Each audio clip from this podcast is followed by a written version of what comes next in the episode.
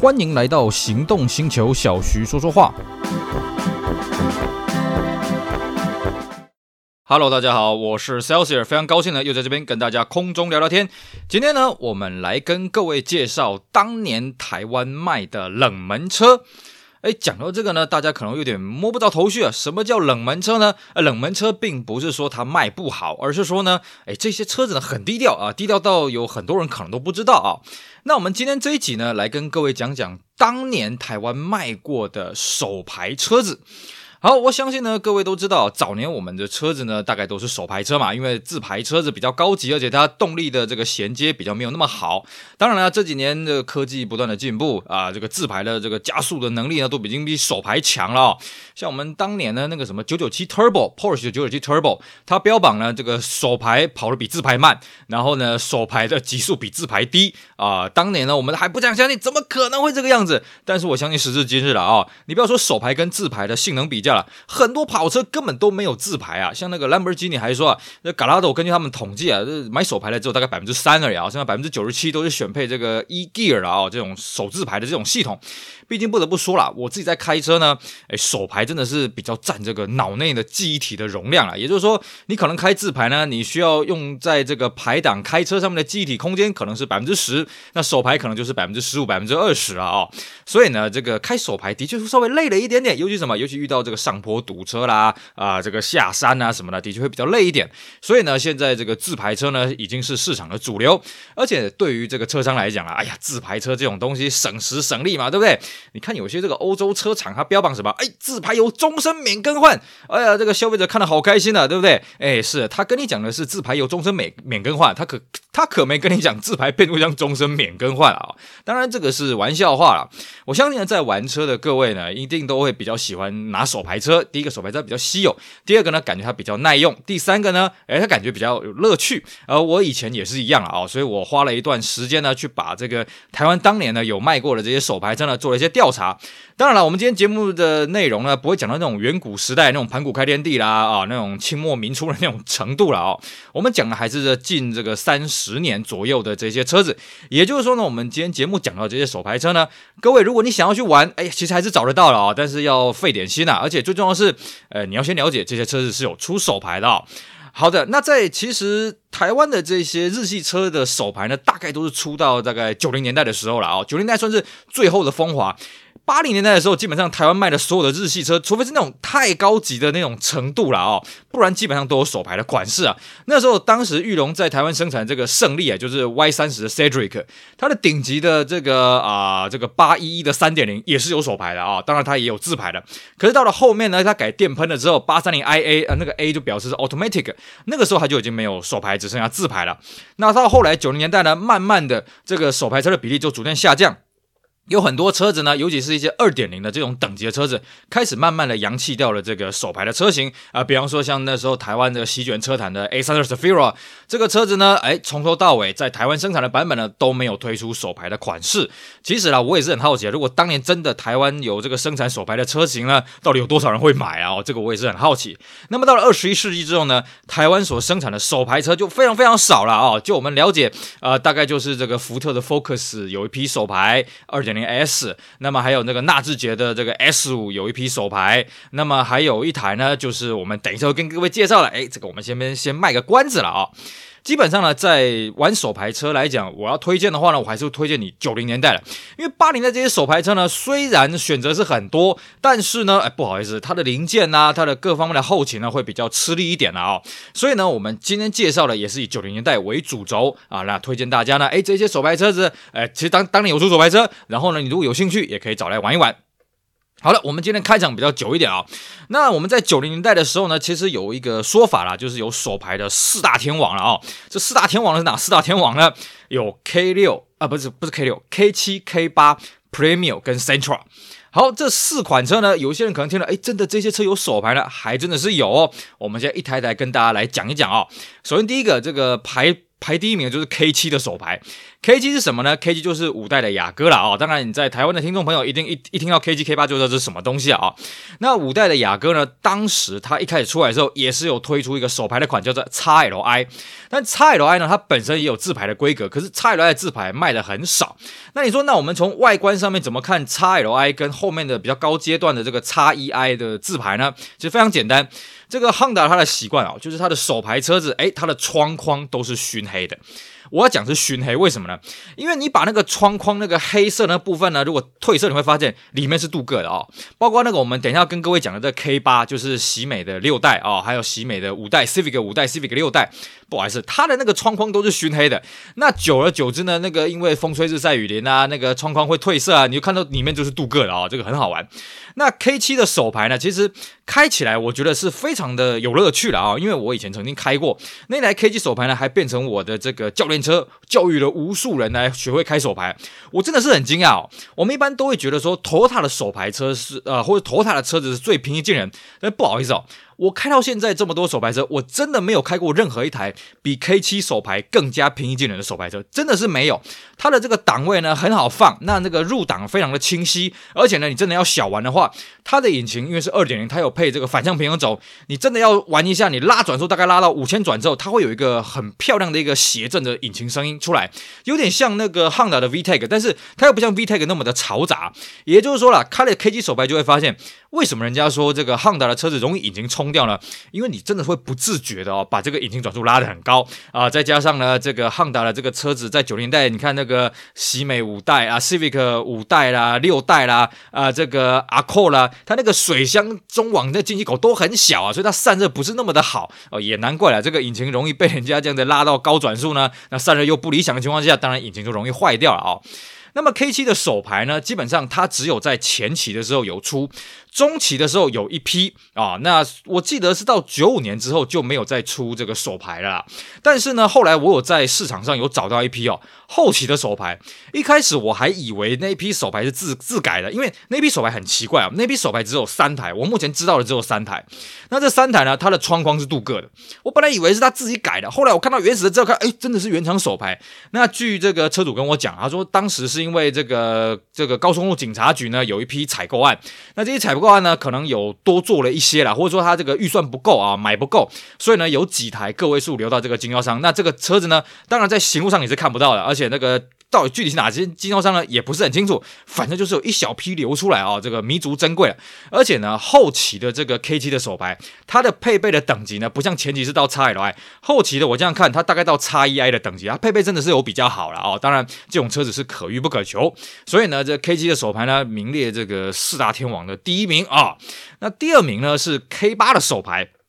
好的，我们刚刚在讲这个 K7 手牌的时候，有略略跟大家提到这个 K 八的手牌。那 K 八呢，就是所谓的 Civic 六代。我们都知道啊，这个 Civic 一直以来呢，都是以标榜它的这个操控啊、经济实惠为主轴了啊。尤其到了四代的 Civic，它开始出现所谓的前后双 A 背。那五代、六代呢，更是有所谓的 VTEC。不过很可惜的是，在台湾呢，这个贩售的这个 VTEC 车型呢，嘿嘿，配的是自排，因为他觉得这是高级的版本。所以呢，就算是到后面呢，把 VTEC 这个等级呢慢慢下放，有所谓的 VAI 啦、VEI 啦什么的，不好意思。啊，都是自排的，甚至到了这个六代 Civic 的最后期呢，全部都是 VTEC 化啊，那全部比方说什么 VT 啦、VTS 啦、VTX 啦哦，这些型号，不好意思，全部都是自排的。那么，其实，在 K 六的年代，就是 Civic 五代的时候呢，呃，这个手排的车型其实卖的还蛮多的哦。我们这样看啊，它销售的比例大概是七比三，自排七，大概手排三。可是到了 K 八，也就是所谓的六代的 Civic 的时候呢，这个手排已经式微了。坦白说，呃，这个自排的销量真的是好很多。我们那时候看了哦，大概销量大概是九点五比一啦哦，这个自呃自排卖的相当的多。那手排呢，一样就是维持的这个五代 Civic，同样就是 LEI。那 L E I 它的配置呢，当然就是最低配了哦。那上去还有个什么 L X I，那 L X I 就是自排。那外观分辨的方法，就像我们刚刚讲的哦，你可以从这个窗框有没有熏黑来看。那当然了，L E I 跟 L X I 都是这个后轮鼓刹哦，这也是一个分辨方法。只是因为 L X I 自排它也是鼓刹了哦，所以你从这边不见得完全看得出来。那么再来就是哦，这个 K 八的手排哦，它开起来会让你觉得一件事情很奇怪，就是诶，这个车怎么开起来这么的美美丽啊？哦，以我自己在开，我反而觉得。自排的 LX 开起来都感觉力没那么没那么不好开了哦。手排的 K 八真的是不太好开，尤其我们一些车友借车子去开哦，通常一开始开出去都会熄火，都会打枪。因为呢，那个手排的离合的结合点不是很好抓，但是不是说它很难操作，是你要去适应一下。适应好了之后，其实这个车子还算是蛮好上手了。只是你会很好奇，哎，我堂堂一台 Civic，我堂堂一台 K 八的手排，怎么开起来这么的没力呢？于是呢，你就想要去改装的一个念头。所以我觉得，哎，这搞不好是一个局啊，搞不好是要给车主下套了。哎，你开这个手牌，你会觉得这车很好开啊，呃，很顺畅啊，对不对？啊，然后结果发现这车子没力，你就想要去改装，东改西改了啊，这或许是当当初南洋的一个套路吧，啊，哦，当然是开玩笑的。那么 K 八的手牌呢，基本上它只有前期最前期的时候，我们知道 K 八它曾经经历过在台湾经历过啊，我算一下啊，一次、两次、两次比较大规模的小改了啊。第一次呢是把车身的侧面饰条改成车身同色，第二次呢是这个头灯缩小，那尾灯呢上下颠倒，而且改成金钻的了哦。那么基本上在第一次小改之后呢，就已经不供应手排了。手排据说只有第一批，而且呢有一个说法是说手排只做了六百台，但是这个东西呢我们没有办法去考证，只能说了它的数量真的是很稀少。当然了，讲到这边，各位觉得很奇怪，嗯，你这样讲好像不大对吧？啊，这个 K 八 Civic 六代手排不是从头做到尾吗？不好意思啊，我们这边跟大家介绍的是四门的轿车啊。当然你说 CV 三哦，那它从从从头做到尾，尤其最后一批呢，还有这个什么 Type R Recaro 的特试车，哇，这一批如果你买到了，真恭喜你啊！这一批是超级保值啊！啊，现在如果你还保存的好好的话，这个行情非常的夸张啊。当然，我们这边呢讲的是这个四门的手牌了啊，这个三门的手牌不在我们讨论范围之内，所以呢，这是我们说的四大天王的第二台啊，这个 Civic 六代的 K 八的手牌，这个车子也真是难得一见。那么再来呢，第三款呢，我们刚刚跟各位讲到是这个 Premium，其实呢，Premium 就是所谓的 Corona 的这个车系。那台湾生产的 Corona 呢，是一九八九年开始发表的所谓的可乐纳啊，那么底盘代号是 T 一七零，那么再来是所谓的 Corona Actual，再来是 Corona Premium。那在最早国瑞生产的这个 Corona 来讲呢，它 T170 我们一般俗称呢叫做可乐纳。那这款可乐娜呢，当然它的各个车型也都有所谓的手排跟自排的款式，不管是一点六的或者是二点零的啊。那它的当时的销售比大概我们这样看啊，大概是六比四左右，自排六啊，手排四。所以各位在找 Corona 手排的时候，通常都会找到所谓的这个 Salon 啊，我们俗称叫 Salon 的这一款 T170 这个手排。当然了，这个 Salon 毕竟它推出的时间比较早，所以它可能外观内装比较老气一点。不过呢，我们必须跟各位讲啊，其实呃，虽然 Salon 啦、Actual 跟 Premio 它是同一款底盘、同一款机械结构，但是因为环保法规的关系啊，哦，所以 Salon 的这个油管是最粗的。换句话说，它加速是最有力，开起来是最爽的哦。那 Actual 啦跟后来 Premium，因为这个油耗法规、一些排油法规的关系，它油管是越来越细了哦。加上那个配备也是越来越好，尤其是 Premium，Premium 它豪华配备很多，所以呢，它加速起来呢啊，其实速度力道上来讲也比 Premium 啊，也比 Actual 或者是 Salon 来的慢一点点。当然，它享受的舒适度也就比较好。而且更重要的是呢，很多人其实没听过 premium 有手排。那我必须讲啊 premium 手排呢，当初是真的有印在行路上面的啊，就跟我们刚刚前面讲到的 K 七、K 八手排，真的是有在行路上面出现的。只是呢，它也是只样只卖了第一批，可能只有卖第一年，第二年好像有少量的库存车了啊。那基本上它的配备呢，跟一点六的自排基本上是一模一样的啊。外观也没有什么分别，你不去看它的排挡头，你真的不知道它是一台手排啊！哦，那当时呢，这一批手排呢卖的其实销量很低啦。我这样看市场上这一批手排可能跟自排的比例，我看可能二十比一吧。哦，这个数量真是难得一见。其实不要讲到 Premium，Actual 当年啊，它的手排跟自排的比例就已经很悬殊，大概是九比一了，自排九，手排一了。尤其什么？尤其是。Actual 的二点零的手排啊，这个卖的是非常非常少啊。那所以相对的，到 Premium 那个年代呢，只有一点六入门有手排，二点零就已经没有手排了。而且到了我我们说啊，到了这个前面两年才有卖啦，后面要小改之前就已经取消了这个手排的规格。那我们还是跟各位讲哦，Premium 这批手排它的配备非常的好，所以呢，这个开起来不会像这个 Actual 一样啊，Actual 就是手排省油啊，空间大，什么都没有。我们讲个最简单的，光是音响好了，Actual 的手排的原厂音响呢是三十五瓦啊，这个清汤挂面一颗小主机啊。那 Premium 呢？哎嘿，它有 CD，然后呢，它的音响瓦数是一百四十瓦啊，那个质感是相当的不错。那各项电动配备呢，也比这个 Actual 好很多。所以呢，我个人也是相当推荐呢，各位可以去找这个 Premium 这个手牌来玩一玩哦。这个真的是便宜又好玩，而且零件又好找。它唯一的缺点大概什么？就是 Premium 的仰卧器啦啊，就是前座椅背要躺平的时候呢，这个前起的这仰卧器很容易坏掉啊。除此之外，Premium 这个车倒是没有什么大问题啦。所以这台车呢，我也是蛮推荐的。好，那最后一台呢？啊，我们讲的四大天王的最后一台 Centra 手牌。那其实严格讲起来，不是 Centra 手牌，是 Centra 一八零的手牌。那各位，如果你在台湾的车友就会知道啊，Sentra 180是什么东西呢？我们简单跟各位讲了、哦，台湾的生产 Sentra 呢，最早是可以追溯到所谓的 B 十二啊，那么到了 B 十三之后，我们叫做 New Sentra，B 十四叫 All New Sentra，我们俗称新好男人。那 B 十二呢？我们裕隆的代号叫三二一，B 十三叫三三一，那再来当然就三四一啊！哦，那一直到了这个 Sentra 三四一，也就是所谓新好男人的时候呢，它小改叫做 Sentra C 一，然后再来是 Sentra High V，还有所谓的 Sentra 一八零。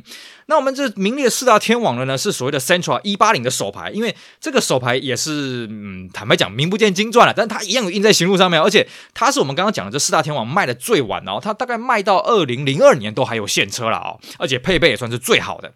那么 Central 这个车子呢，在以前三三一的年代啊，这个当然它手牌跟自牌的比例，手牌还算是比较高。到了三四一新好男人的时候呢，它手牌跟自牌的型号的规格就差了一个 A。比方说有所谓的 GL 跟 GLA，呃，这个 GT 跟 GT A 就这样的啊。那其实配备差不多啦，好像就我记得没错的话，好像就差了一些安全配备上的差异而已了啊。但是本身手牌跟自牌，比方说 GL 跟 GLA 啊，GT 跟 GTA 呢，他们彼此之间配备是没有什么差异的。那么到了这个大规模小改变成 Sentra C 啊，变成高级化了之后呢，它手牌的型号就改了啊。它入门的手牌型号叫做 XD 啊哦，XD 啊。那这个我们当然现在网络时代看起来会觉得蛮好笑的啊。那再上去什么 XLA 啦、XTA 啊什么的啊。那当然后面多了一个 A，自然就表示它没有这个手牌的车型。但值得一提的是。本来啦，XD 这个型号呢，在我们看到这官方的送认证的资料是有一个叫 XDA 的字牌，但是 XDA 呢，我们在行路上面也没有看过，而且实际上在展示间也没有看过，那可能是一个送认证，但是没有实际上市的车型。